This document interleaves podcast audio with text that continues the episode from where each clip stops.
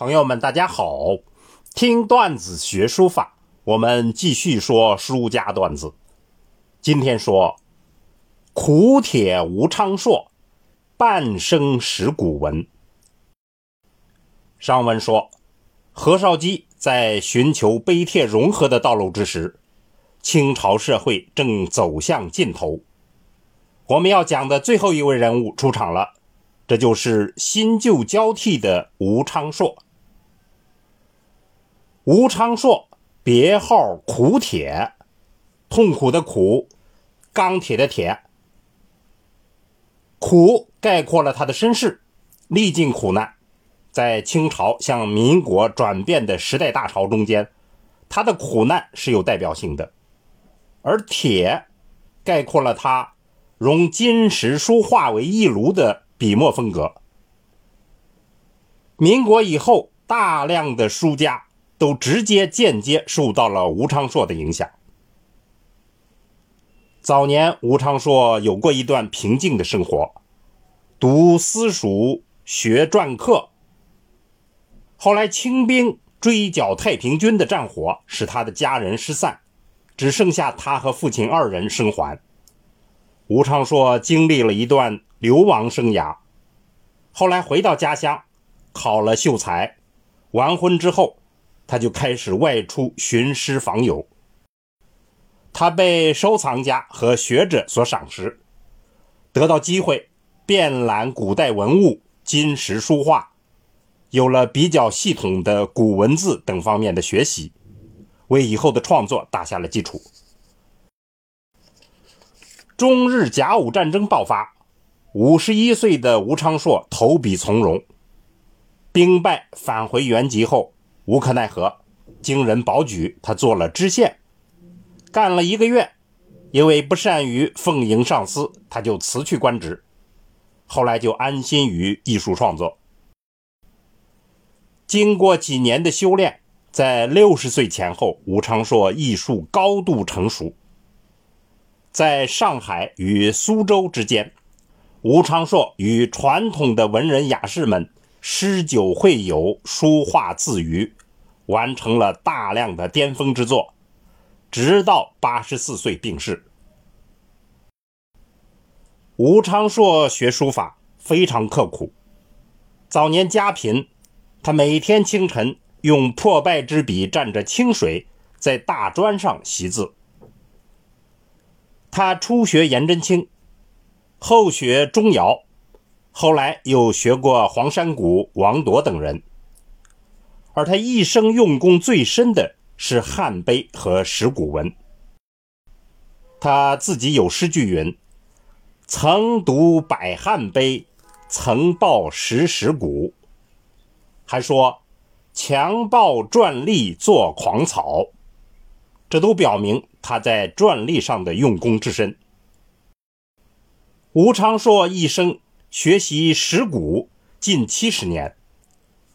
五十岁以前，他临石鼓，谨慎地施法其骨貌，个人特色并不显著。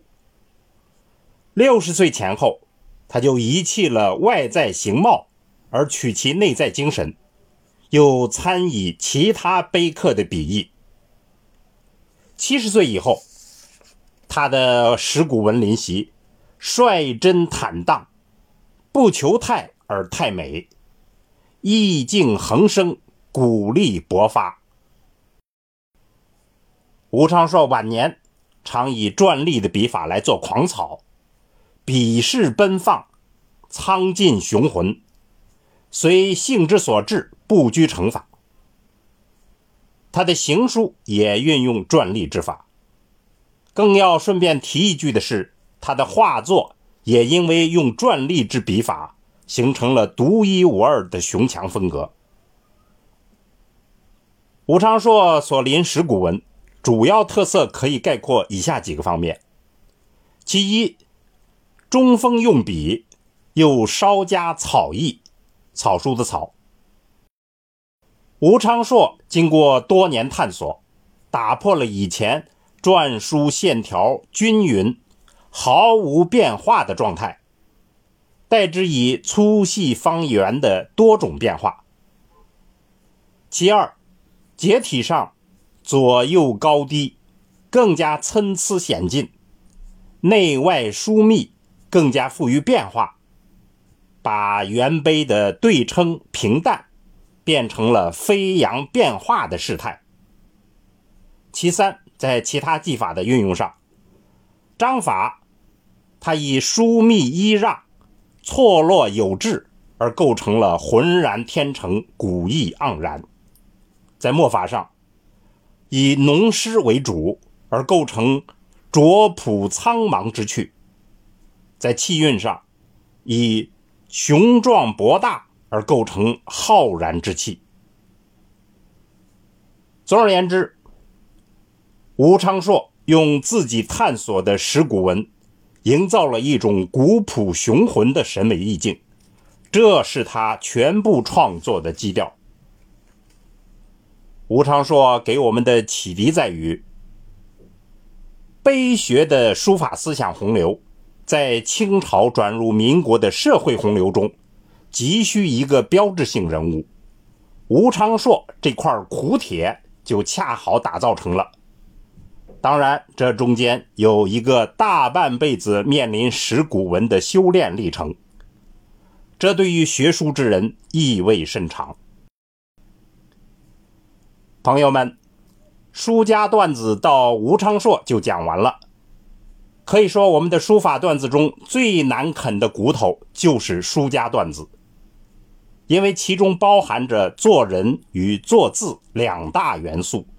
这共同构成了书法的核心秘籍。那么，这秘籍到底有些什么干货呢？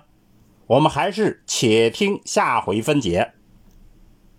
听段子学书法，我们下回再见。